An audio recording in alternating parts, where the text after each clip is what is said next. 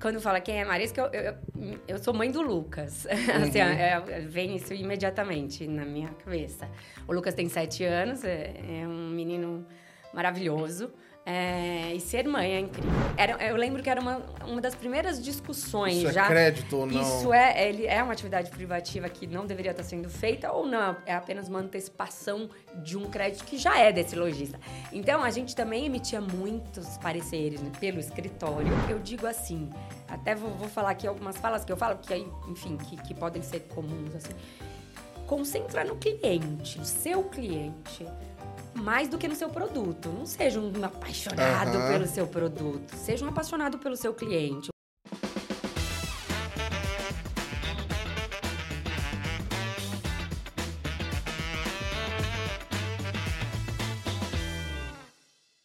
Fala pessoal, sejam muito bem-vindos mais um episódio da Let's Open Podcast. Eu sou Gabriel Pereira, você já me vem aqui toda semana trazendo alguém super interessante para contar dos bastidores da nossa indústria. É, diversos pontos de vista, a gente é, conseguiu agora falar com todo mundo, trouxemos regulador, mas ainda tem muita gente que a gente quer é, conversar, entender tudo que está mudando.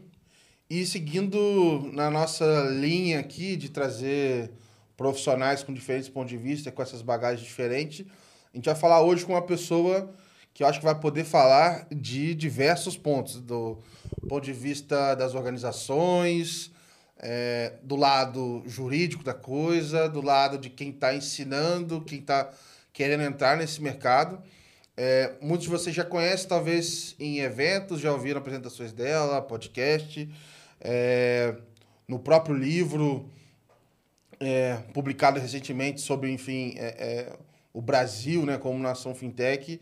É, a gente tem o prazer aqui de receber Marisca Tiveron, que é sócia do, do Viseu Advogados e ela também é, é associada na Colink, na, na consultoria. Bem-vinda. Obrigada, Gabriel. É um prazer estar aqui com você. Parabenizo o seu trabalho. Acho incrível o que você tem feito pelo mercado, que é trazer conhecimento, conteúdo é, e compartilhar né, com, com pessoas que já estão na indústria ou que estão interessados em entrar, ou enfim, é, que têm afinidade com, com o nosso mercado, é, trazer conhecimento, trazer é, pessoas tão interessantes. Então, uma honra estar aqui. Obrigada pelo convite. Bom, eu que agradeço. É, bom, a gente vai ter vários, vários assuntos para abordar, acho que o tempo até vai ficar apertado. Mas eu gosto de começar primeiro, antes de falar de trabalho, Muita gente se complica quando eu pergunto para falar de si sem falar de trabalho, mas eu queria ouvir um pouco é, de você, assim, quem é Maresca, de onde você vem. A gente Legal. já falou um pouco nos bastidores aqui, Legal. que a região do estúdio é algo que, que enfim, é, te remete à infância. Exato. Queria ouvir um pouco mais de você. É, quando fala quem é Marisca, eu, eu, eu sou mãe do Lucas. Uhum. assim, é, vem isso imediatamente na minha cabeça. O Lucas tem sete anos, é, é um menino maravilhoso. É, e ser mãe é incrível. Então, assim, é difícil descrever é, esse papel. Sou casada com o Rafael e nascida em Minas Gerais. Eu nasci em Uberaba, ah, Triângulo Mineiro. Mas é, vi, eu cheguei em São Paulo com cinco anos de idade, então muito pequena, né? Cresci em São Paulo, minha vida toda aqui. É, e, e, aqui sim, aqui perto do estúdio, eu, eu, eu, morei quando eu era muito pequena, ali na região da Lapa. Eu estudei num colégio chamado Rainha da Paz, ali no Alto de Pinheiros, que é perto do Colégio Santa Cruz. É, e, então, eu já morei em vários bairros de São Paulo, isso que é interessante. Eu tenho uma relação com a cidade muito bacana. Então, já morei é, aqui perto do colégio, né, Rainha da Paz, que é, a, que é aqui Zona Oeste. Já morei na frente da PUC, que é onde eu me formei, ali em Perdizes, uhum. é, que é outro bairro, outro né, ambiente. E depois fui morar perto da Paulista, quando eu já né, comecei a trabalhar em escritório de advocacia. Morei é, em Higienópolis, que é um bairro outro ecossistema, outra cara.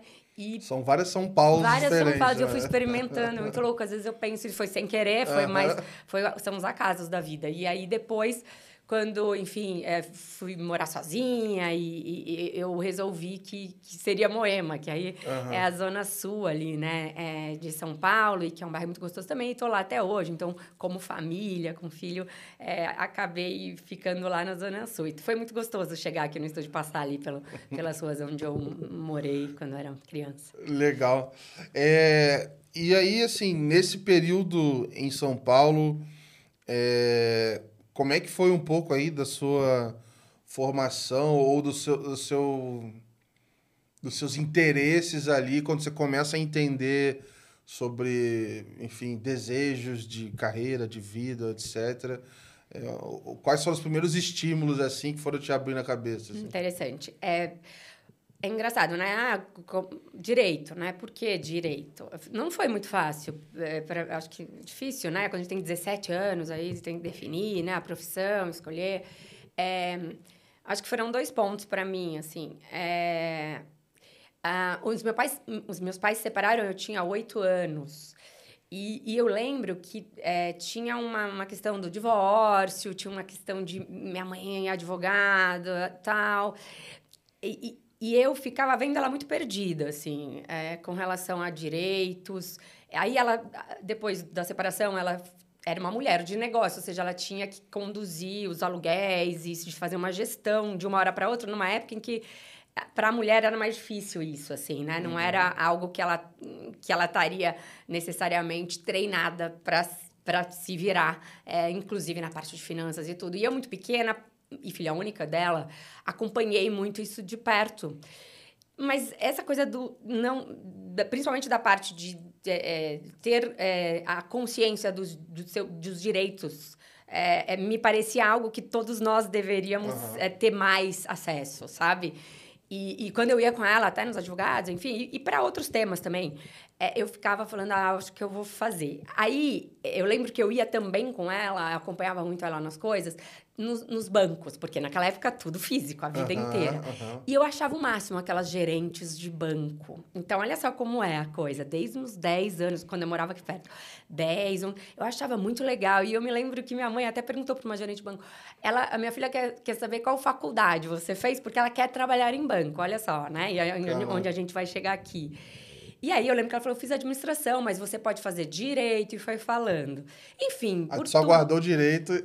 Guardei direito e juntando uma coisa com a... Mas assim, eu tinha uma coisa, eu quero é, trabalhar em empresa ou banco. Tinha uma uhum. coisa muito forte nisso. Tanto é que eu fiquei eu, eu fiz inscrição em vestibular da GV para administração de empresas e também e, e, enfim para curso eu comecei a, é, a faculdade de direito junto com o curso de administração ao mesmo tempo até que meu pai falou escolhe um uhum. porque sinceramente né por várias razões e até para você se dedicar e aí eu direito na PUC. Eu falei, ah, eu posso ser advogada de banco, que eu lembro bem, eu posso, uhum. eu posso é, atender as empresas, não necessariamente preciso ser administradora, uma faculdade muito boa é, que era direito. E foi assim, mas, né, eu acho que essa coisa de escolher é difícil, a gente é muito jovem Sim. ainda, né? Mas você vê que nas conversas que eu tenho aqui, é engraçado porque é, é muito comum falar com várias pessoas que estavam dispostas a se esforçar bastante ali na carreira e tudo mais, e acabavam fazendo mais de uma faculdade ou tentando fazer é. tudo, porque vamos dizer assim, era uma era a forma com que se encontrava naquele momento de, não, tô me esforçando, né? Sim, sim. Eu tô fazendo o máximo. Era outra eu, época, né? É, é. Eu, eu, tentei por, por, um, por um período, eu cogitei, é, tipo assim, ah, eu vou fazer isso daqui, mas acho que não é suficiente, eu vou fazer mais outra para poder encaixar Isso, aqui. e também eu acho que tem isso e tem uma indecisão, mas falar, ah, deixa eu experimentar ainda, né? É, mas olha que louco, aí eu fiz direito, me formei como advogada, né, em consultoria empresarial sempre, é, mas, é, e aí hoje dou aula na GV, né? Fiz pós-graduação na GV, porque aquilo também, de alguma maneira, ficou, ficou. assim, é, um pouco aberto. Eu precisava né, mergulhar mais um pouco ali naquele lado. Então, eu acho que acabei conseguindo, no fim das contas, equilibrar os dois, esses dois pilares. Aí. E aí você é, já, pens, já pensou no empresarial desde o começo? Sim. Na faculdade, nenhum Nenhum bichinho te picou hum, de osso? Não, não, então, essa coisa do empresarial sempre foi muito forte, engraçado, porque é, eu, achava, eu achava que isso. Eu sou muito prática, eu sou muito objetiva. É, e, e, aí o, o, processo, por exemplo, né, o contencioso, que é muito bacana, óbvio, que é uma essência aí do direito, é, ele, eu, eu cheguei a estagiar sim, foi o primeiro estágio que eu fiz, foi em contencioso, e eu acho super importante o advogado passar por isso, ele colocar, sabe, a barriga ali no balcão uhum, do fórum. Eu uhum. fiz isso, assim, e, e acho que foi bem importante para mim. Mas eu tinha um faniquito quando começava a demorar e, e a, o processo e você ter que respeitar o devido processo legal, que é a, né, a, a, a contestação, o recurso. Pô, eu tô num desse aí que, que não entra na minha cabeça que então, em 2023 eu tenho que esperar anos para ter uma resposta. Entendeu? Eu, eu, essa, isso não combinava. E aí as discussões que são para quem é processualista super importantes. E eu entendo de qual é a, a, a, peça correta, o processo correto. Enfim, as discussões processuais, elas me davam muita aflição, porque eu queria um mérito. Uhum. Eu, eu, queria, gente, não, não, eu quero decidir logo a causa, o mérito. Então, eu, eu ia para uma linha da arbitragem, que aí é muito mais prática, é sim, é mais empresarial, sim. vai direto ao ponto. Então, é, eu acho que é perfil, personalidade da pessoa uhum. mesmo, né? Essa coisa do empresarial é, sempre foi muito claro para mim. Eu tive contato com, com arbitragem, assim, por, pelo... Eu participei de um time de mediação da USP. Uhum. E aí... E aí, assim, a USP era um dos times que... Porque nessas competições de mediação... É, isso nasceu no meio né, do direito, etc., mas aí nas competições eram simulações, né? Sim. E tem sempre o papel do cliente e, e, e da advogada, advogado. Sim. Só que aí a, a, a, USP tinha uma tradição de levar alguém da faculdade de negócio para fazer o lado do cliente, para dar um, um, realismo maior ali e tudo uhum. mais. E aí eu entrei nesse meio. E aí eu fui Legal. parar nas, nas competições em Paris, em Viena, Olha, uns negócios assim, máximo. louco assim.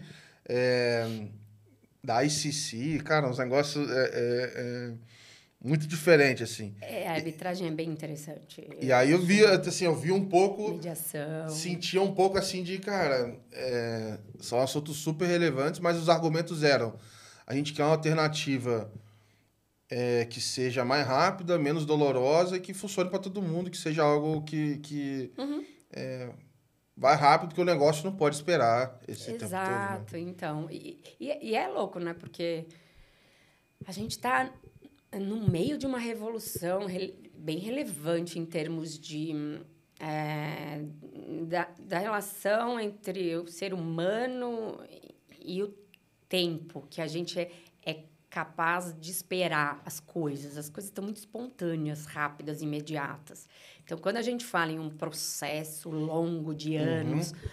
e a gente coloca isso numa, numa sociedade que está totalmente é, digitalizada, com a tecnologia cada vez mais avançada para tudo, é, é, fica até mais discrepante ainda. Se eu lá, com meus 20 Sim. anos de idade, quando estagiando é, em processo, imagina. Então, acho que é, é, é sim algo de se pensar. A arbitragem, ela, é, ela tem aí falando um pouco mais assim, né, tecnicamente, ela, ela traz uma praticidade, uma velocidade e também o árbitro, ele é muito especialista naquele tema e não necessariamente alguém que fez faculdade de direito, que, que é o caso do juiz, uhum. que talvez não tenha tido acesso àquela uhum. matéria. E aí são temas muito relevantes, muitas vezes de empresas muito grandes, de muitos valores envolvidos que você um árbitro, ele, é, ele seria, vai, é, fazendo uma comparação, um perito muito especialista né, naquela causa e vai direto ao ponto, com mais Legal. agilidade, é mais Legal. seguro, né?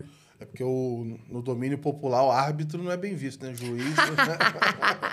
é verdade, é verdade. Mas aí, deixa eu entender então como é que foi. É, você entra para esse mundo empresarial é, por onde você começou? Já era financeiro ou não? Uhum. Como é que foi a sua trajetória? É, eu comecei é, em escritório de advocacia, o escritório que se chama Mandi. É, tenho muito carinho, né? Porque, enfim, eu tinha 19 anos, né?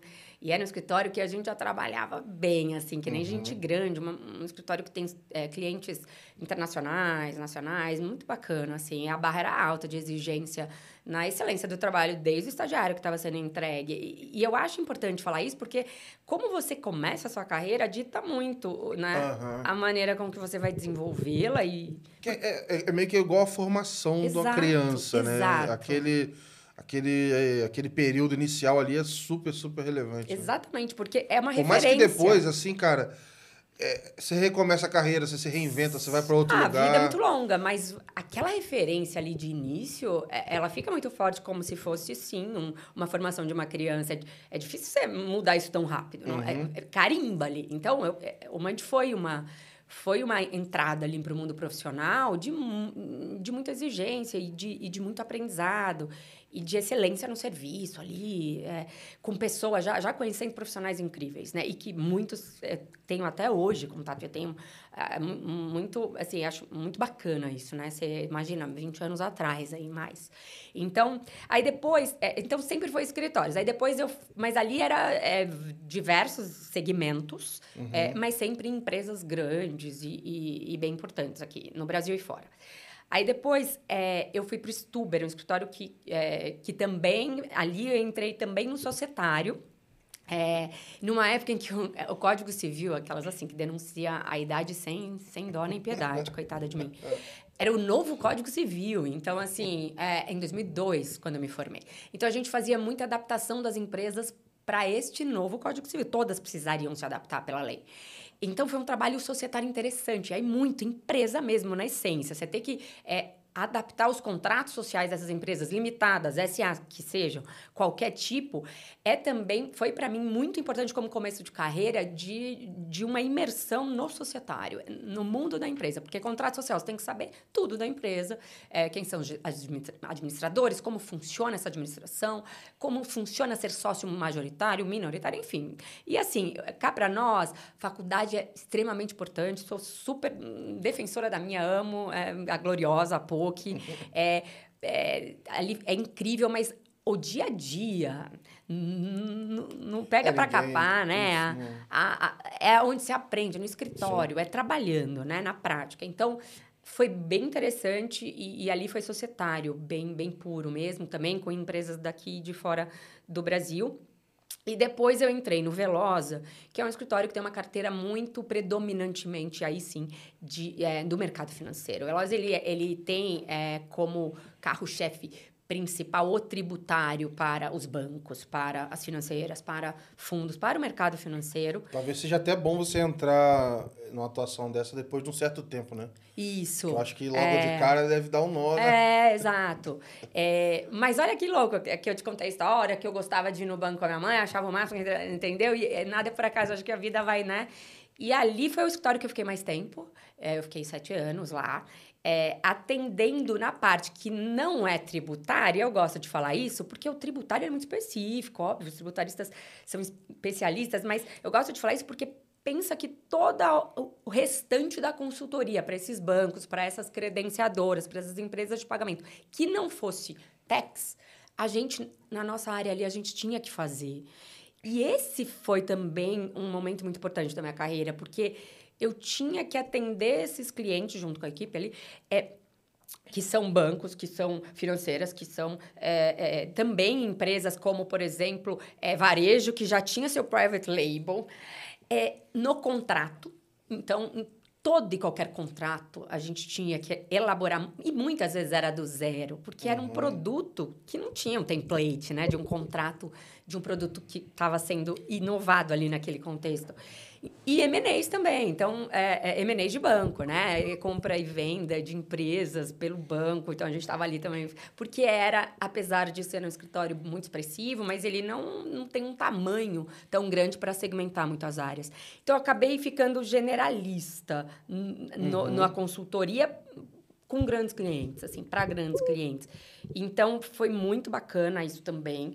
É, e aí que entra pagamentos, foi ali há quase 20 anos atrás, tá, tá fazendo 20 anos.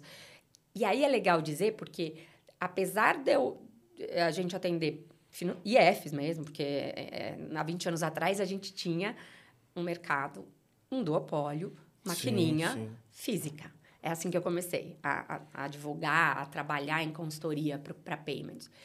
E o bacana é que Nesse momento, eu passo a ter, então, uma formação mesclada, eu digo, mix de entre consultoria de escritório de advocacia, uma advogada de escritório, e in-house. Por quê? Porque eu começo a entrar dentro do cliente mesmo, dentro fisicamente da rede. Começou com a rede, cara. Legal. Então, eu entrei no jurídico lá dentro. É, nessa época, onde a gente ainda tinha exclusividade de Master com rede, de Visa, na época, VisaNet, VisaNet hoje, hoje Cielo.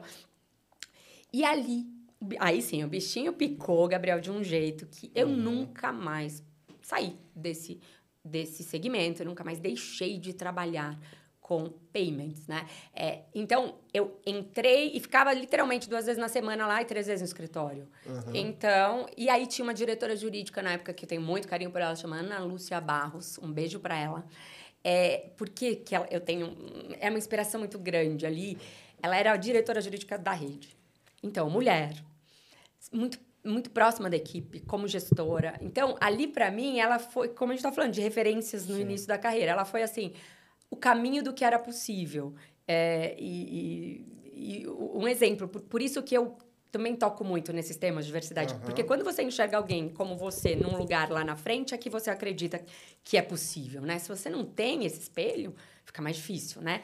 Então, ali foi bem legal essa, esse início. Ah, e é bom porque, é, obviamente, né, tem esse período todo, mas essa, esse, como esse período de formação ele é delicado, ao mesmo tempo que as coisas que podem não dar tão certo, elas impactam, mas se está tudo alinhado, entre aspas, né, obviamente né, tem um monte de dores aí no meio do caminho, né, não é... A gente está contando, contando Nossa, aqui, é. né? Parece que tá tudo é, tranquilo. Obviamente tem muita. é, enfim, o nosso mercado, todo mundo tá ouvindo, sabe, né? Então tem muita relação aí. Demais. É, É, mas você tá com a liderança certa e tudo mais, faz totalmente a diferença, né? Numa, total. nessa experiência, né? apoio, inspiração, né? É, eu lembro que eu cheguei e falei, ai, Ana, hum, tava, pensa, lá, né, nos anos, começo nos anos 2000, né? Pô, eu penso no direito, tipo assim, há mais tempo, é, assim, sei lá, um tempo atrás, eu penso em mais hierarquia, porque banco Sim. até hoje, o pessoal às vezes tem medo de mandar mensagem para alguém que é, é, é- tá em cargo acima. Uhum. Na área do direito ainda, eu falo, pô, deve, devia ser É. um quadradinho, assim. Exato. E, e aí eu lembro que eu cheguei lá na, na, na rede, assim, e falei, Ana, tem algum livro? Algum livro? Eu- o que eu estava perguntando é se existia algum livro de doutrina, que a gente chama em direito. É, como existia de direito bancário para banco, se existia também para credenciadora, bandeiras, para o mundo de payment. Aí ela riu. É, claro que não, querida, né? É, não tem nada nem parecido. E sabe o que tem sobre regulamentação do nosso mercado? Uma circular do Banco Central, uma de uma página, me mostrou, onde ele autoriza a rede liquidar, compensar transações da Master e a VisaNet fazer a mesma coisa para as transações de Visa. É, é o que a gente tem. Olha esse mercado, em que momento ele tá. Ela falou para mim: Ó, faz o seguinte, eu nunca esqueço. Por isso que, como são fortes essas, essas, esses estímulos, né? E Aham. esses apoios. Entra aqui na rede, você vai aprender muito aqui dentro, trabalhando com as outras áreas, com produto, com tecnologia, com financeiro, comigo. Você vai aprender e um dia você escreve um livro. Para os jovens que estiverem vindo poderem ter um livro para Aham. ler. E aí, é, já escrevi alguns aí, né? É, eu, eu acho que também veio dali essa vontade de compartilhar conhecimento, porque eu me senti muito sozinha ali naquele Aham. momento e tendo que aprender realmente é, é, como advogada, então, que, que era um mercado realmente muito ainda né, é, fechado e pequeno em termos de quantidade de empresas. Imagina, a gente tinha um Sim. duopólio, a gente tinha um mercado físico predominante. Então, é, e é isso. Então, acho que é, esse mundo né, do, de payments, ele, ele é muito específico mesmo. Ainda mais para alguém que vem de uma faculdade de direito nessa formação, né? Que não é economia necessariamente, não é finanças, não é administração de Não, empresa. mas para quem vem disso aí também não chega perdido, porque Pois é. é, até hoje, obviamente tem muito mais coisa, mas acho que eu diria tranquilamente que até hoje é, ainda quem chega ainda se sente meio perdido de Sim. Do que consumir, aonde consumir, achar. Não, e foi ficando cada vez e- mais complexo. Não imagina, eu tô falando de É lá pra muita cá, coisa ao né? mesmo tempo. Exatamente. enfim, a- a- a- o motivo da gente fazer Let's Open, Let's Meet e tudo mais, é um pouco para tentar ajudar a atacar esse problema também. Porque é isso, você entra numa, numa fintech ou numa empresa. Uhum. O que, que eu faço agora? Tipo assim, é... porque não sei como é que foi o restante, assim, né? A gente vai entrar nisso, mas, por exemplo, a minha experiência em banco, é, você está no Itaú, por exemplo. Pô, Itaú já é o Itaú, assim, já está tudo funcionando, entre Uhum, aspas. Então, assim, você- muita gente está lá dentro não sabe direito o que, que é uma IP. Sim. Ah, o que, que faz isso, faz aquilo, ah, o que, que eu preciso fazer para consultar. Então você tem algumas pessoas que acabam entendendo porque estão no time de produto e aí ela entende um pedacinho aqui, ó, porque já está muito segmentado. Mas essa visão do todo, acho que são experiências específicas que vão dando essa. Com é, certeza. é, e tempo, acho. né? Não, não tem muito o que fazer para absorver tanta coisa, ou pelo menos saber o que não se sabe, que eu acho que é, é importante. Também é importante. também é importante. É. É, é, então, aí falando que eu comecei na, na rede, essa, essa relação in-house, né? Esse plano, Aham. né? Aí depois, depois eu já fui empreender. Quando eu saí do, do, do escritório, eu fui ser sócia de escritórios pequenos. Cheguei a ter o meu próprio mesmo, assim.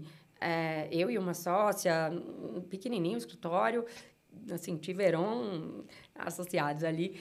E, e na verdade, é, continuei atendendo essa indústria, mesmo em escritórios menores, que era uma dúvida que eu tinha. Eu gostava muito e falava, mas será Aham. que estando em, em estruturas menores eu vou. Mas como eu era realmente uma das poucas advogadas especialistas neste mercado, essas empresas realmente achavam que era importante essa experiência. Legal. E, e isso aconteceu também no MOIP, por exemplo. Então, o Igor é, também é um profissional muito importante na minha carreira, eu sempre trago isso, porque ele, é, ele foi, com o MOIP, ele foi muito pioneiro ali no, num mundo de pagamentos para o comércio eletrônico. Então, eu lembro que ele me trancou numa sala é, de reunião é, e falou assim, olha, você tá com o escritório pequeno, aí seu, nem me interessa onde é o escritório. O que me interessa é você aqui dentro do MAIP. Eu não tenho jurídico. Você fica aqui duas vezes na semana também, exclusivo. O resto da semana você atende lá seus clientes. Mas eu vou te contar como é que rola pagamentos para vender na internet. Tudo que você aprendeu no mundo físico da rede, POS, maquininha, TF, caixa dos supermercados, beleza.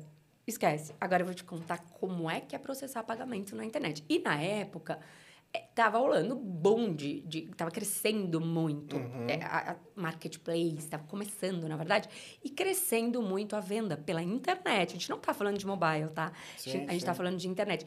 E ele foi me trazendo aulas que são que foram muito importantes no momento muito inicial. Então assim, eles começaram com o split. E ele me explicou o que era o split da transação. Ele me explicou o que era um marketplace, nas palavras dele, de alguém de business, do CEO ali. É, o que era dropshipping, o que era crowdfunding. E ele falou, ó, todo- e ele é muito engraçado, ele tem um jeito muito bacana de, de tratar as pessoas assim, muito direto. E falou, ó, seguinte, Maresca, vou te explicar tudo aqui. Você traduz isso em contrato, tá? Aí é contigo, porque meu contrato tá falando nada do que eu faço. Tá tudo errado isso aí. Aham. E coloca aí no contrato, porque é, é, tá bem diferente do que eu faço na realidade. Chargeback, o desafio que era cancelamento de transações no mundo virtual, na venda pela internet. O desafio de fraude, né? Quando a gente vai para o mundo de- sem chip, sem senha, né? Então, pensa como para mim... é, Estruturar esse negócio todo. e eu tinha que traduzir isso não só em contrato, porque eu era jurídico, ele não tinha jurídico naquele momento ainda no MOIP. Então, e todas as negociações é, é, em termos de consumidor, todos, enfim, é, é, que ele tinha no dia a dia e, e- contratos com parceiros que ele precisava. E aí eu lembro que eu falei, "Ah, mas o que é que você é mesmo hoje, Igor? É muito engraçado essa, eu nunca vou esquecer dessa. Ele nem deve lembrar mais disso, mas aí ele falou, como assim o que é que eu sou? Eu te contratei pra você me falar, ué, o que, é que eu sou? É, eu, eu sou cliente da- das credenciadoras aí, eu só sei disso. É porque não tinha nem a palavra fintech. Aham. Não existia, assim, falar esse termo, fintech. E, e, assim, ele era uma sub, mas também não existia esse, essa figura. E quanto mais IP, SD. Sim. Ele era um facilitador ali, a gente... Então, assim, não tinha regulamentação. Então, advogar nessa, nesse segmento ainda sem regulamentação era um desafio muito grande. Porque aí é, É a zona cinza do Total, tipo assim, total. aonde que eu tô pisando, né? Exatamente. Então, e isso quando não tem Só a ga- garanta que ninguém aqui vá preso, que nada aqui. Isso, exato. E, não, e quando não tem a regra, a regulamentação, é, é, é importante que o profissional do direito, do compliance, entenda muito do produto, muito do business, muito da relação com o seu com o consumidor final, para que consiga aplicar o que a gente já tinha no arcabouço, tanto jurídico quanto regulatório, de uma maneira, de- um deparo ali, de uma maneira assim, para proteger tanto a empresa quanto esse usuário. Eu né, acho que é uma, é uma época, talvez, que você talvez não tinha, não tivesse é, nem tanta referência de como as avaliações iam acontecendo. Porque hoje eu penso assim, Uhum. Se alguém está em alguma zona cinza do Bacen, de alguma, de Uhum. alguma regulação, se você pegar os princípios de outras e Isso. como ele pensa, você pode entender que é razoável fazer de É. determinada forma. É isso mesmo. Mas se nesse momento você não tem isso, você não sabe como é que ele vai lidar, né? Se ele vai Exato. vir com porrete, se vai vir com... É, e- é, é isso mesmo. E, na verdade, na época, quando eu comecei minha carreira em pagamentos, vale, vale dizer aqui que o Banco Central delegou, naquele momento, a regulamentação para a Visa e Master deste mercado. Então, Aham. era, era isso. Quem regulava as bandeiras, Aí tá? sim. Então, e aí eu- a gente tinha que decorar quase aquele regulamento grande, parrudo das bandeiras, lembrando que as bandeiras não nasceram no Brasil, né? São empresas, é, Sim, enfim, sim. internacionais, multinacionais e que, e que fora do Brasil é a origem desses arranjos de pagamento. Então, na verdade, naquele momento, apesar, lógico, do Banco Central estar atento e, e, e, é, e- regular ali a- a- a- essas bandeiras de alguma forma, mas, na verdade, quem regulava o mercado eram as bandeiras. E o regulador pensou, quando isso tomar um volume, esse mercado aí, né? É, Payments, é, cartões, na época a gente falava cartões, né? É, suficiente para que a gente tenha que atuar diretamente, a gente entra. E foi o que aconteceu há 10 anos atrás, né? E aí você tem a lei e, e a- e as, as normas que trazem, então, a, a definição e aí sim um norte para o mercado sim. de quem é quem nesse, nesse, nesse ecossistema tão complexo, tão cheio de atores aí, de players Sim. diversos. Que aí foi, foi isso que foi acontecendo desde que eu comecei, né? Uma revolução muito bacana de participar, assim. Sim. E, e é um. Acho que é um. um, um risco também, ou um pensamento que você tem que ter do tipo. Como é que eu vou me diferenciar de alguém que eventualmente está fazendo algo errado? Ou, ou, Assim, como é que eu dou garantias que eu mostro que eu estou fazendo e não tá totalmente fora? Porque eu, eu lembro que quando É teve uma linha tênue, é. discussões de, por exemplo, ah, peer-to-peer, né? Uhum, Antes de sair e tal. uhum. É tudo meio que assim, né? Olha, eu tô tentando fazer aqui. É. É, e é, por exemplo, ah, é, só os bancos podem é, oferecer empréstimo. Então, crédito naquela época, né? Então, era uma, era uma atividade privativa de instituição financeira, ou seja, os players do mercado de pagamentos não podiam conceder empréstimos. Isso era um, era um princípio que, para mim, era muito claro. Por outro lado, existia uma antecipação dos recebíveis para esse, pra esse. Então, assim, era, eu lembro que era uma, uma das primeiras discussões Isso é já. crédito ou não? Isso é, ele é uma atividade privativa que não deveria estar sendo feita ou não, é apenas uma antecipação de um crédito que já é desse lojista. Então, a gente também emitia muitos pareceres pelo escritório, Uhum. é, é, com base muito no, na experiência de conhecer muito esse, esse cliente, esse, esse mercado de pagamentos. E também é, conhecer muito o mercado financeiro com instituição financeira para conseguir fazer essa comparação.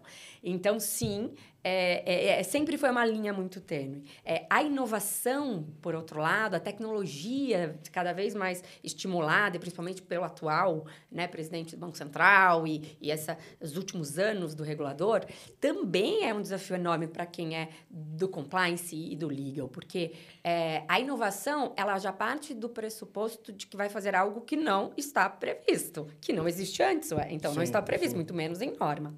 Se ela já parte desse pressuposto, é, teremos então aí que avaliar qual é o risco é, ou se há alguma irregularidade relevante nessa inovação em termos do que já existe. Eu- é, a cabeça tem que funcionar sempre dessa forma. E aí, nos últimos anos da minha carreira, eu falei, né, do, do MOIP, depois eu fiz a mesma coisa, Gabriel, na Stone. A Stone não uhum. tinha advogados, eu também. Aí, visa qual que você fez no MOIP, vem fazer Bom, aqui na Stone. eu fiz uma entrevista para a Stone, assim, de estágio.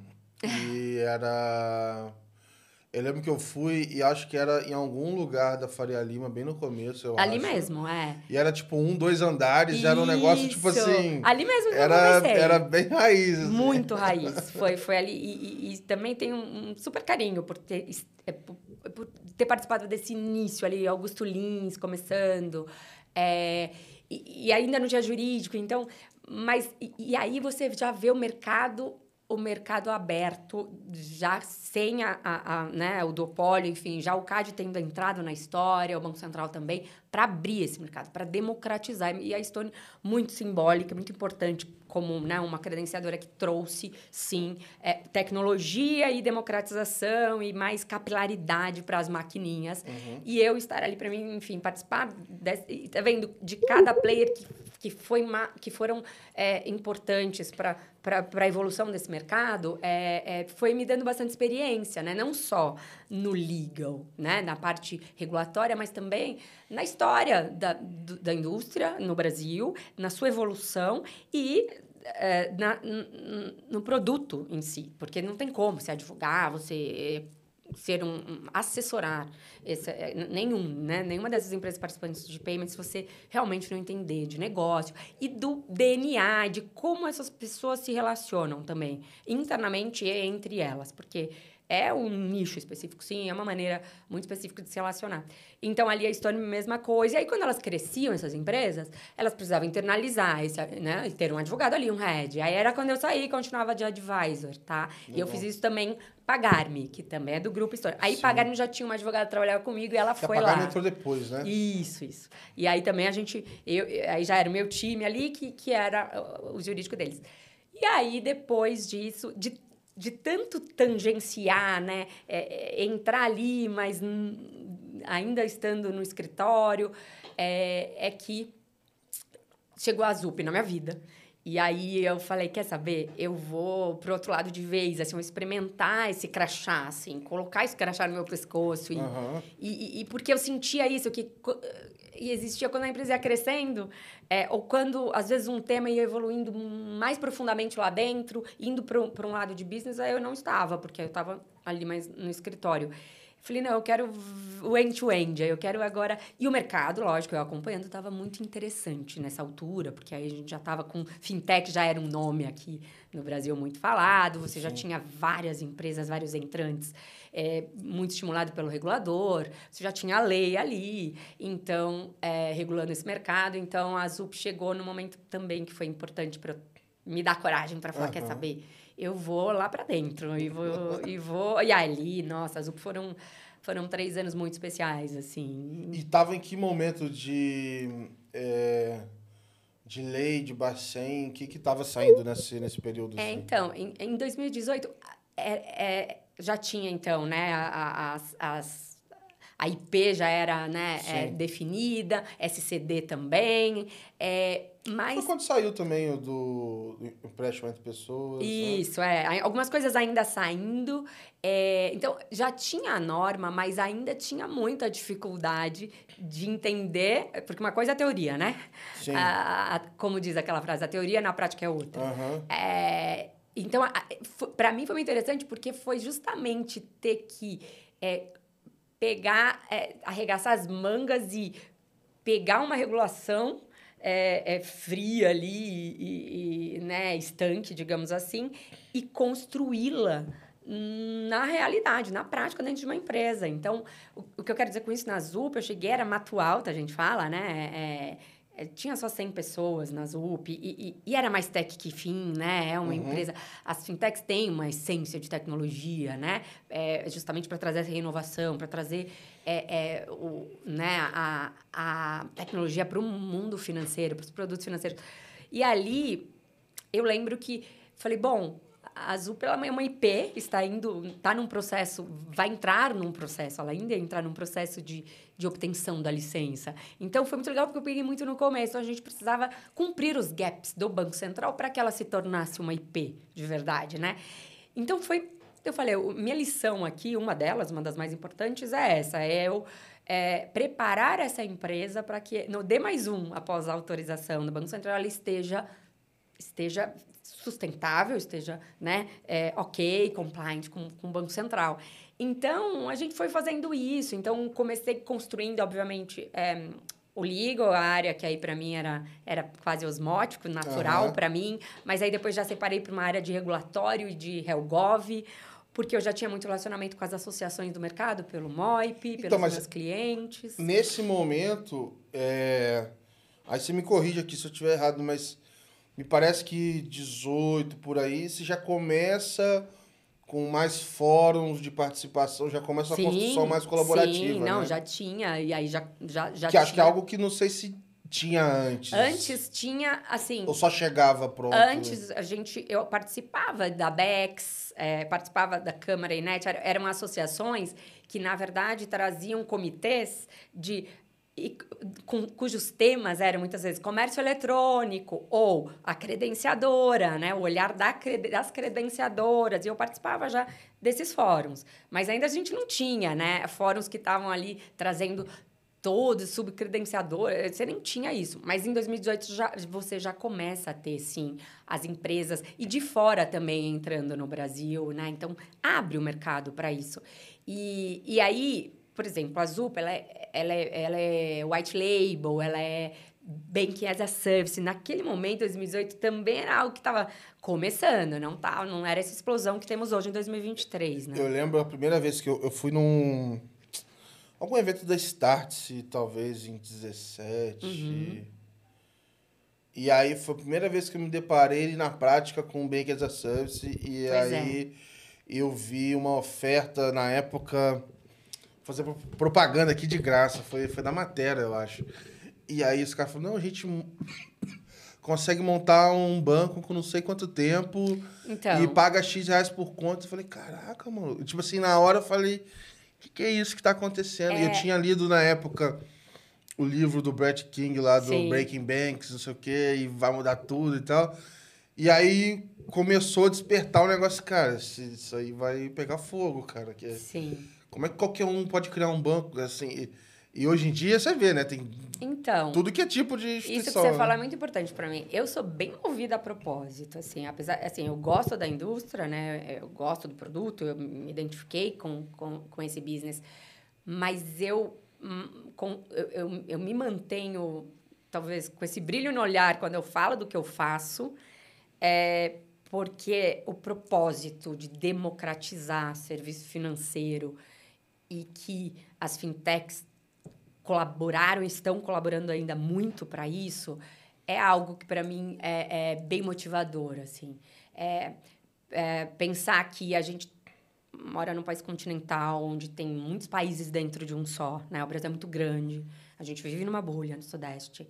E pensar que, que muitas pessoas, é, até hoje, e, e antes da pandemia mais, mais ainda, não tinham acesso ao serviço financeiro, né? Ou seja, que que realmente é, guardava o, o, dinheiro no colchão ou que usa o cartão de crédito do, de algum parente, que é muito comum aqui. Uhum. É, e, e, isso para o regulador é, também foi um grande motivador para a agenda BC hashtag, né? É de que não é possível que um país tão rico em, em potencial, em, em, em tantos é, é, recursos e, e com o Sudeste já bem evoluído, com uma cidade de São Paulo tão tão já é, é, avançado em termos de tecnologia, em termos de, de conhecimento no mercado financeiro, a gente tenha pessoas com mais smartphone na mão do que banco, conta em banco, do que acesso a crédito.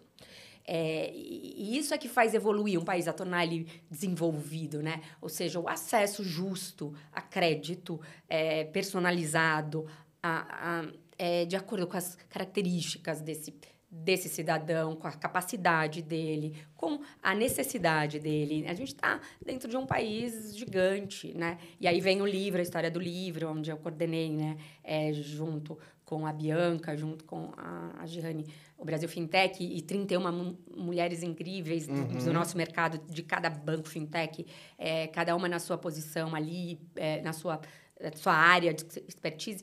É, é, também, tá vendo, de novo, o propósito, né? De que eu acredito muito no potencial do nosso país, sim. De que a gente tem ingredientes muito bacanas para cada vez mais é, é, estar é, é, evoluindo e sendo até exemplo, que a gente tem sido, né? Com o Pix, por exemplo, sim. referência no mundo. Pô, então, eu, falo, que... eu falo com a galera, cara, vocês não estão entendendo. Às vezes eu converso com um amigo. Vocês têm que trabalhar com isso aí, cara. parece até que eu tô, tô me sentindo aqueles caras que fica na rua falando sozinho, pregando, assim, né? Eu falo, cara, é, não, é não tem, eu acho que hora melhor, porque tá, tá acontecendo tanta coisa, tanta infraestrutura nova. Uhum. Então, assim, para você entender o momento e eventualmente empreender e criar uma solução que resolve um problema, é, crescer rápido, você tem todas as condições hoje é, é, na minha visão, é muito mais fácil você criar uma empresa e ter um exit hoje do que o pessoal tinha há 5 a 10 anos atrás. Que hoje você tem as regras estabelecidas, quando surge uma demanda nova do Bacen, todo mundo tem que fazer e não tem tempo. Então, se você entende e é rápido, você monta na frente, conquista Exato. alguns clientes e alguém não vai querer pegar esse tempo e te é. bota no guarda-chuva. É. Então, assim, é um, é um mercado é. Que vai se, assim, se mexendo muito, assim. E está muito rápido, né? Assim, tá mudando muito com, em curtos intervalos de tempo, cada vez Sim. mais, né? É. Tem sido...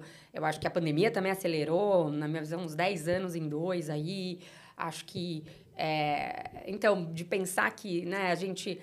É, a gente é cashless, né? É, praticamente, a gente sai com, com, com o celular e, e resolve a questão financeira e faz todos os pagamentos tem que fazer, é, tem mudado muito rápido. Então, acho que. E eu fui abraçando, entendeu? Então, eu, eu, lá, eu fui saindo um pouco do liga e fui aí compliance prevenção uhum. lavagem de dinheiro que também lógico tem propósito você você querer que, que, que realmente o sistema financeiro seja sustentável seja sério essa coisa do Brasil ser o país né da lava jato enfim ser muito forte isso aqui infelizmente ainda para fora de que lavagem de dinheiro é um tema aqui estando uh, como uma um, com uma cadeira de compliance forte que, que eu tive é, é, isso era um propósito que me, que me guiava muito para que a gente sim conseguisse construir é, é, mecanismos de, de proteção, mas também a ideia é, que eu sempre falo, é pensar fora da caixinha, né? O, o, o, jurista ou o compliance, ele, ele tem que tirar o cartão amarelo e vermelho da mão, assim. Não acho que,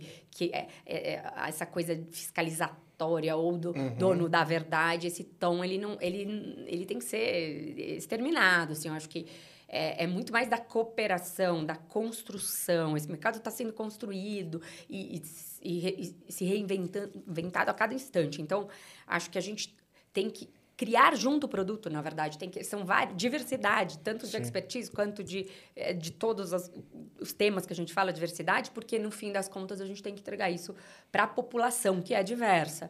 Então, acho que. É, é, mas tem que pensar fora da caixinha, não é? O não, o não com ponto, ele não, não é bem aceito e com razão. A gente tem que criar inovação regulatória, ajudar o Banco Central também, ele está muito aberto a isso, a entender o que está acontecendo né, ali em termos de produto e de inovação e qual a dificuldade de encaixar isso talvez numa regra. Sim, surpre né? é, é, surpreendeu muito assim ao aproximar e ver como tem funcionado e tal.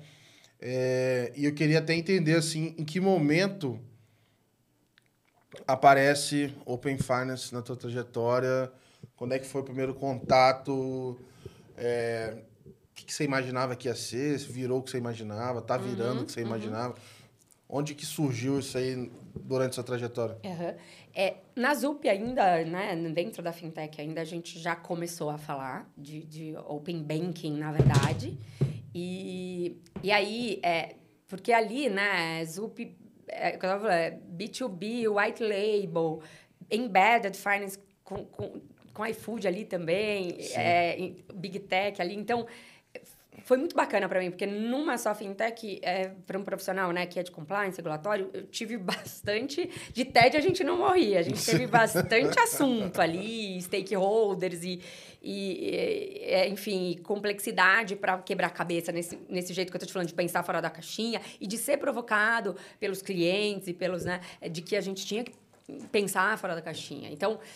Open Bank também tava, começou ali, quando eu ainda estava lá, e, e, a gente já começou a, a, a, montar alguns fóruns ali, de, de grupos, é, tanto da própria Zup quanto, quanto de, e também de outros players do mercado em associações, que eu participava pela, pela, pela empresa, é, sobre Open Bank. Então, eu já venho né, acompanhando desde de, de sempre.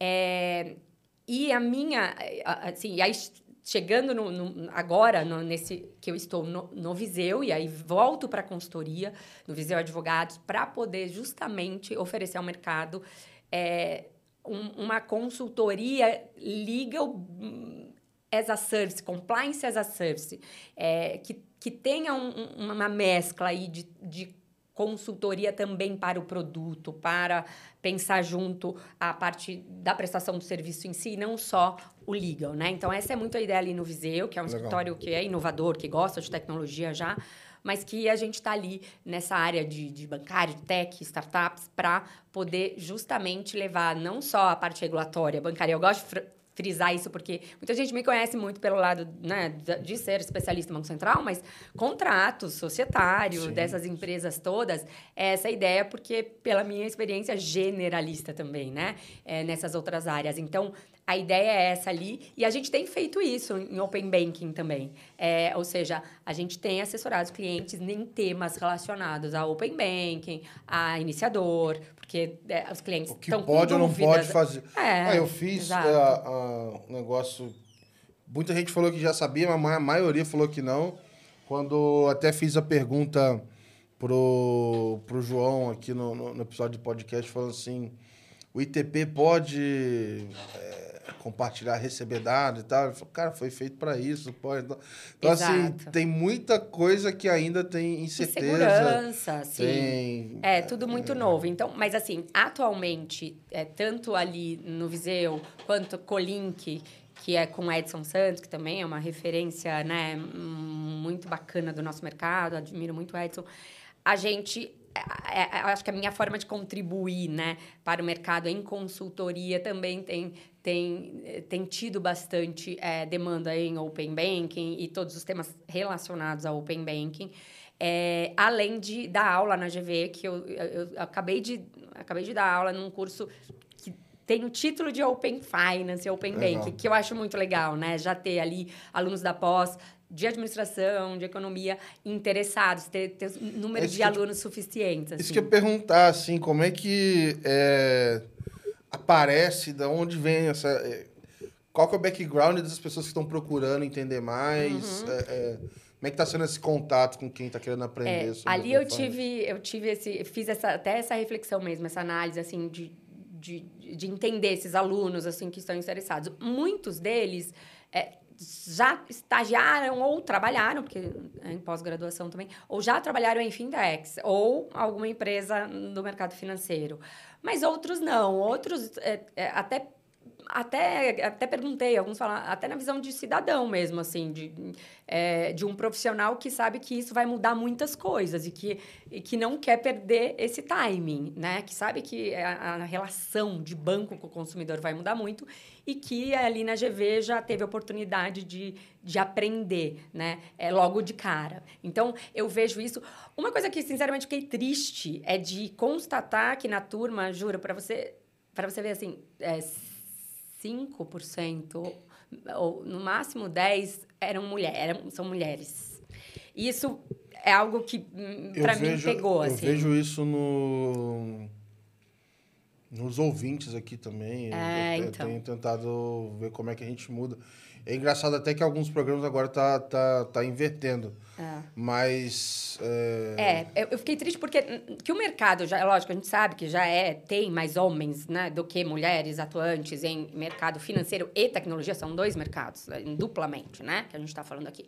É, a gente já sabe disso, ainda mais em liderança, enfim, a gente já, né, se poderia dar outro, outro Uhum. podcast. Mas ali eu fiquei mais É quem assim. tá vindo, né? Aí eu fiquei, porque eu não tava esperando 10%, assim, eu tava esperando bem mais. Pô, é a geração, a É, próxima geração. e aí, né, aí eu, eu, isso já me deu um estado assim, de puxar talvez essa conversa com, com a faculdade, de como a gente pode engajar mais. É, mas Eu acho que mas tá a- sendo uma experiência incrível, assim, falar sobre Open Banking para essa turma, Uhum. assim, foi muito legal. Eu acho que eu vi um post recente da própria Júlia também, a Júlia De Luca, comentando algo parecido, assim. Pois é. Foi fazer uma. Ela foi fazer alguma. um relacionamento lá com uma turma, algo do tipo. E era isso, era. Pois é, então eu acho que a gente é por isso que eh, às realmente vezes é é um pela. importante. Às vezes é pela. Assim, a gente criou uma fama no mercado. E aí o pessoal mais novo fala assim, pô, não sei se é isso que eu quero. é, Então, e já vão se interessar por outras coisas, né? Eu acho que existe, lógico, assim, é, há uma afinidade maior dos homens por matérias exatas, ou seja, finanças. Existe um pouco essa, essa, esse. É, é, algumas pessoas argumentam nesse, nesse Todo sentido. mundo gosta de dinheiro, fala, pô, vou trabalhar Mas, mas não, por exemplo, eu sou uma advogada que estou nesse mercado, então hum, é humanas, né? Minha formação principal. Então, não necessariamente. É isso que eu acho que é, que, que é muito mais tá com a gente, a bola tá com a gente.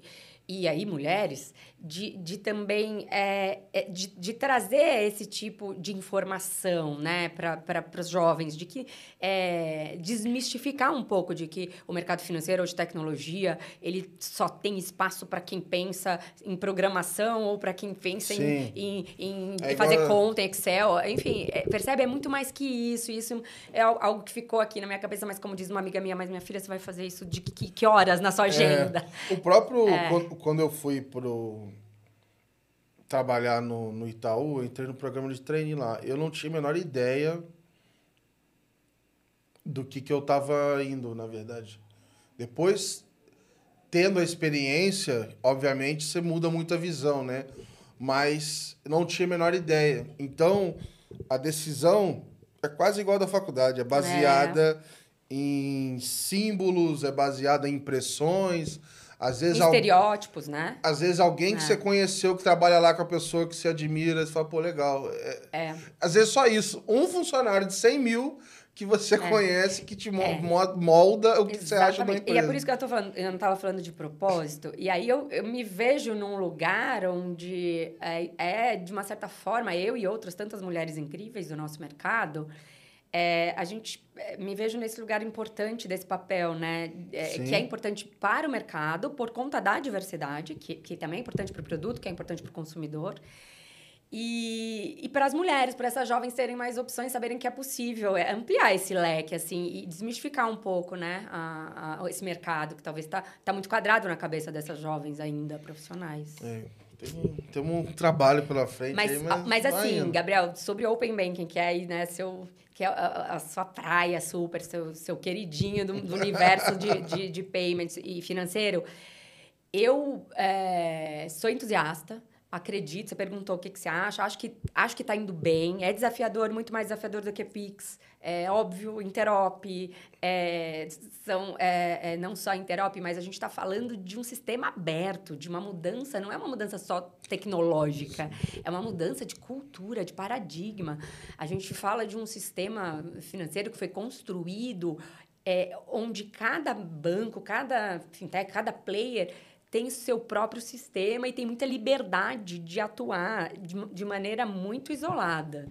Quando a gente muda isso, inverte, fala agora todo mundo tem que ficar amiguinho, eu brinco. Agora o pai mandou, os irmãos que estavam brigando, ficarem, sabe, de bem, trancar no quarto e falar, agora vocês vão ter que ficar de bem, só sair daí quando tiver. Ou seja, vão ter que se conversar, vão ter que se comunicar e compartilhar aquilo que é mais importante na cabeça da- da- daqueles players que, que foram construídos num sistema onde, sim, a a competitividade e, e- e dados são, dos clientes são muito relevantes. Então, é, isso é uma virada importante de chave, além das questões técnicas e sistêmicas que, que são desafiadoras aí. Então, mas acho que está indo bem é, aqui no Brasil, apesar dessas dificuldades.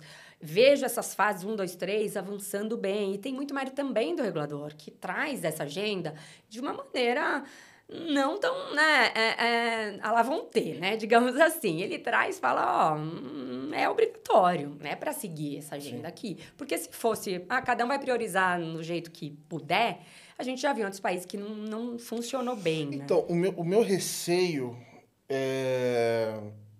Assim, acho que do jeito que tá o negócio vai indo. Mas a gente tá num ritmo que a gente acho que poderia estar um pouquinho mais apertado, uhum. pouca coisa a mais. Uhum. É, mas acho que a gente não pode abaixar de forma alguma.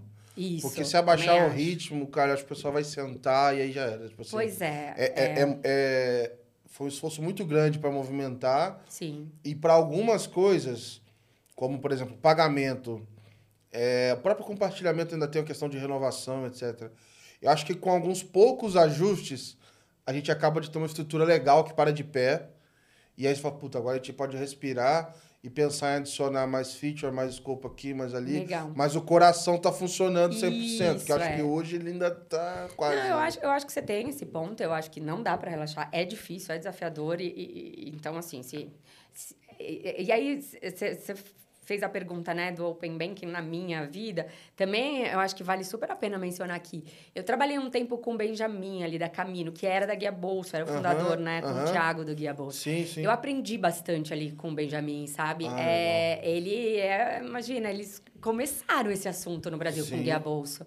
Então foi bem bacana essa minha esse meu aprendizado ali da, de, da cabeça de alguém que criou uma fintech lá atrás, é, já trazendo a, a todo o, o as, os princípios do Open Bank aqui no Brasil, tanto é que o Thiago teve bastante participação junto ao Sim. Banco Central. Então, é, mas é, eu concordo com você, eu acho que é, a agenda tem que continuar muito ativa. Mas não é só do lado de cá. Eu acho que tem uma questão de education forte, um Open Bank, que é importante. Eu, eu já falei isso no podcast lá do Brasil Fintech, que, que é o seguinte: o, o consumidor ele tem que ter uma clareza muito muito óbvia do que, que ele está ganhando com isso. O, o, ele tem que sair melhor do que ele entrou nesse sistema.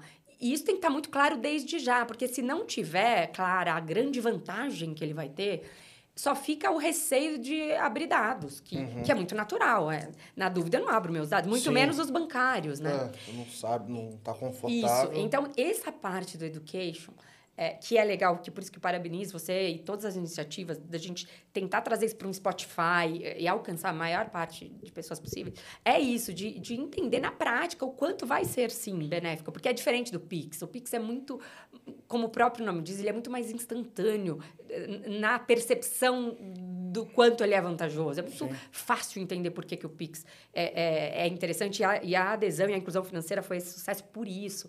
Então, já o Open Bank não é tão simples assim de explicar, mas deveria ser. Nós deveríamos, como especialistas, nos esforçarmos para trazer esse, essa, essa, mensagem didática e cada vez mais é, capilarizada do que é o Open Banking. E aí eu falei da inversão do mercado de cultura, mas também tem a inversão do consumidor, né? Que é Sim. ele, de repente, ele ter esses dados na mochilinha, dele, bancários a vida toda, e, está tão empoderado que ele ainda nem sabe como fazer isso, porque ele nunca esteve tão empoderado, uhum. né, com, próprio, com, os próprios dados. Ele nem sabe ainda muito que, que já tem esse poder. Sim. Né? Eu queria até aproveitar para pegar assim o, o, o, seu ponto de vista é, né, como consultoria e, e na parte do escritório também. Obviamente estou falando de percepção mais genérica, não de ninguém específico, mas o que, que tem aparecido mais de, de dúvida ou de assim, onde é que você sente hoje que os players estão é, buscando mais apoio? Onde é que você vê tendências? O que, que dá para você é, compartilhar que você vê assim de uhum. que está acontecendo assim no mercado? É, algumas dores, vai, que eu, que eu vejo atualmente. Compliance para instituições menores, para fintechs, de forma geral. É, essa é uma dor muito clara, assim. Como cumprir se eu não sou tão grande? Como cumprir se eu não sou, se eu não venho do, do mundo financeiro? É, é, eu, sou mais tecnológico do que financeiro. O que o Banco Central quer de mim? Uhum. De verdade. Eu tá tudo certinho. É, é, o score de risco não pode ser baixo, médio, alto, eu falo para esses players. Ele tem que ser baixo, médio, alto, altíssimo. Ele, ele, não, ele precisa ter a ciência, é, ter algo bem mastigado e minerado ali que, que realmente ele não pode deixar de cumprir é, e que é muito relevante. E o que, que não é que ele, ele é, o que ele pode é, desenhar um plano de ação factível, mas que, que dá para ir fazendo aos poucos. E como que seria esse aos poucos? É, essa, essa questão prudencial, essa questão de compatibilidade que o próprio regulador diz como um princípio de que você tem que ter as estruturas de compliance se você está transacionando é, é né, um fluxo financeiro, se você se você tem uma conta na sua estrutura, é, você já tem aí que, que observar as, uh, né, as, as resoluções de prevenção a crime, de cadastro desse cliente e tal. Beleza, mas isso é compatível com a complexidade do seu produto e com a, o, o risco, a sua, a sua abertura ao risco. Mas é pouco ainda. Pra, uhum. Isso é dizer muito pouco para as empresas, porque o que é o que é exatamente na prática, na realidade, uma estrutura de compliance compatível ou processo compatível com o meu risco. Esse depara aí eu vejo que é uma dor. Uhum. É, e é algo que eu acho que, com a minha experiência, tanto em consultoria há 20 anos, nesse mercado, mas dentro de empresa também, eu acho que a gente pode contribuir lá no escritório, né? Uhum. É, que é para entrar mesmo dentro da empresa e ajudar, pegar na mão, sabe? Acho que essa é uma dor. A outra tem a ver com com uma agenda muito agitada do, do, Banco Central mesmo e muito ativa. Então, esses, esses players, ele começa a falar, bom, agora o Pix, tá, as funcionalidades do Pix ainda estão... Tem muitas ainda que, né, que vão vir e que estão... É, como que vai ser isso? O próprio Open Bank, o ITP, é uhum. isso que você trouxe. Eu vejo também dúvidas, tá bom, mas como funciona é, exatamente? É, é como é que eu... E tem um, um, um receio do será que eu estou deixando de, de ver alguma coisa importante e que o meu produto pode estar ameaçado com tanta novidade? Eu vejo essa, uhum. essa, essa dúvida mais macro aí, filosófica, mas que, que incomoda CEOs, C-level aí, é, e que faz sentido. Eu também ficaria Sim. incomodada. É, até brinca que às vezes, é, dependendo do que você vai fazer, se o Banco Central botar no roadmap lá, já não faz sentido. Você vai pelo... Do, Assim, não adianta você tentar conectar todo mundo, criar algum tipo de solução que eventualmente ela vai vir via é, infraestrutura é, é. Regulada ali, etc. É. Que aí perde o seu valor naquilo é, ali. mas eu, e eu dou mentoria também, né? E você sabe que é, na, mentoria na, na AB Startups, na Associação Brasileira, no, no, Distrito. E é legal a troca que eu tenho ali também com os mentorados, mas muitas vezes eu, eu digo assim... Até vou, vou falar aqui algumas falas que eu falo, que aí, enfim, que, que podem ser comuns, assim. Concentra no cliente, no seu cliente, mais do que no seu produto. Não seja um apaixonado uhum. pelo seu produto, seja um apaixonado pelo seu cliente. O customer centric, ele é, parece, tem muita gente que tem dificuldade de absorver isso, que parece, ó, oh, né, um clichê. Mas, na minha visão, ainda mais num, num mercado que está se reinventando e mudando a cada instante, é o seu cliente que vai te, te ajudar a sobreviver em mudanças muito. Porque você estando perto dele, você sabe o que ele precisa e o que ele quer. E aí o produto, você vai ser. Não vai perder o timing de adaptá-lo, de até mudar e, e, ajustar para quem? Para o seu cliente. E a gente está indo para um universo, na minha visão, de bancos nichados, sim, personalizados, né?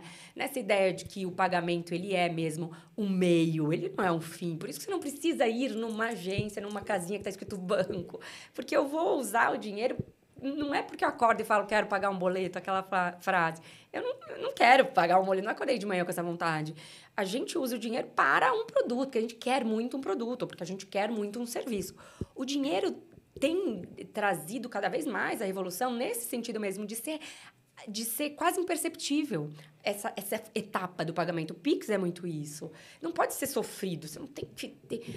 É, então, acho que é, é, é, é a, gente está indo para um, um mundo aí, cada vez mais, de ouvir o seu cliente, o perfil do cliente que você escolheu e atendê-lo de uma maneira muito ampla e com excelência, porque ele está ficando cada vez mais exigente também. Sim, o Open Banking vai subir muito a barra, tanto porque vai ficar tudo aberto em termos de competitividade, de comparação literal, de é, taxa e, e, e ele já, mais. o Bacen já falou que não vai descansar enquanto o benefício não chegar para o usuário, né? Exato. Teve até uma frase do, do, do Fábio Araújo no, no Blockchain Festival lá no Rio, e falou assim, olha, é, se fosse só para gerar eficiência entre instituições, a gente não faria o Drex, por exemplo. A gente tem que chegar até o consumidor final com benefício para ele. Né? Que aí é a agenda ABC, né? E, e, é o que você falou. Nós, como juristas aí, como profissionais que atuam nesse mercado, quando a gente tiver dúvida de como interpretar, volta para a agenda ABC hashtag, porque lá tá, são os pilares que o regulador tem. E a inclusão financeira e a competitividade para esse cliente, né, esse consumidor, é, ter mais acesso aos produtos financeiros com mais é, é, com, é, e com um preço justo e adequado ao seu perfil é uma agenda muito forte do regulador, sim. né? Então acho que ele e ele não está descansando não, né? sim, né? a gente sim. sabe bem, né? que ele está bem agitado. Sim. É, a gente está chegando ao final aqui. É, já queria te agradecer pelo, pelo papo. E eu tenho uma pergunta que eu faço para o pessoal que é fora de trabalho, que é o seguinte: qual foi dentro do que você puder falar, mas alguma coisa que te deixou feliz nos últimos tempos que não seja trabalho. Já me contaram de é, evento familiar, um parente que não via muito tempo, voltou a tocar um instrumento, alguma coisa da sua vida que é, ter te deixado feliz aí nos últimos tempos. Ah, eu como eu, a gente abriu, né, esse papo falando do Lucas, eu, eu também vou, vou, terminar falando uhum. dele, assim. É, e, e, aí, coincidentemente, hoje eu fui numa reunião na escola dele, né? É, para aquelas reuniões de avaliação, para ouvir. Uhum. E, e, foi muito importante ouvir que ele, enfim, só elogios, né? Uhum. É, elogios dele, é, tanto da, da, de acompanhar a parte pedagógica, porque a gente se preocupa, essa fase, é, fase de escrever, de matemática, começa as primeiras provas. Então, para mim, é, como mãe, é, foi importante ouvir que ele está conseguindo acompanhar bem, mas a pergunta que eu fiz para a professora foi: beleza, obrigada, ainda bem que ele está indo bem, mas e como pessoa, ser humano uhum. dentro da escola, como é o Lucas, né? É, ele, ele é bom com os amigos, ele é generoso, ele ajuda. E ela super elogiou. Então, isso, eu, eu nem quero chorar aqui, mas porque, para mim, é eu estar formando um ser humano que é, que é né? do bem. Uhum. E eu, eu sei que meu filho é do bem, né? Mas na escola a gente também quer ouvir como é Sim. que tá sendo lá. É, é mais importante do que tudo. Porque aí eu falei para ela, eu falei, olha, o resto, vocês me ajudam, eu faço lá. Resolve, a gente pra... vai resolvendo na vida. Mas se ela, ele é, esse menino é muito coração de... Então, assim, isso foi hoje, assim. Então, é, mas, assim, acho legal também falar de felicidade, que, que eu acho legal a gente lembrar muito, assim, todos nós que acabou a pandemia, uhum. sabe? Eu acho que a gente entra no automático e vai vivendo e aí vai reclamando porque a vida não é fácil, a vida é dura, mas eu vira e mexe, eu me pego falando, cara, acabou a pandemia, cara. Eu tenho feito tá... exercício assim de. Ah, de gratidão, sabe? Da gente tá conseguindo estar tá aqui agora. Assim, é, cara, então. Às vezes a agenda tá enrolada, mas. É é porque tá acontecendo um monte de coisa boa. Assim. É, exato. Então, Cansaço eu é também tenho, faz parte, mas... É, é, e nós somos uma geração que a gente viveu uma pandemia, uma coisa muito louca, que vai ficar é. para a história né, da, da humanidade. Foi, foi global. Então, a gente preso dentro de casa, a gente ficou com medo de morrer, gente. Então, assim, eu, eu, eu sou dessas que, que que comemoro, entendeu, é, é, a vida, é, estarmos saudáveis para ir. Se estamos correndo é porque estamos com saúde e energia para isso.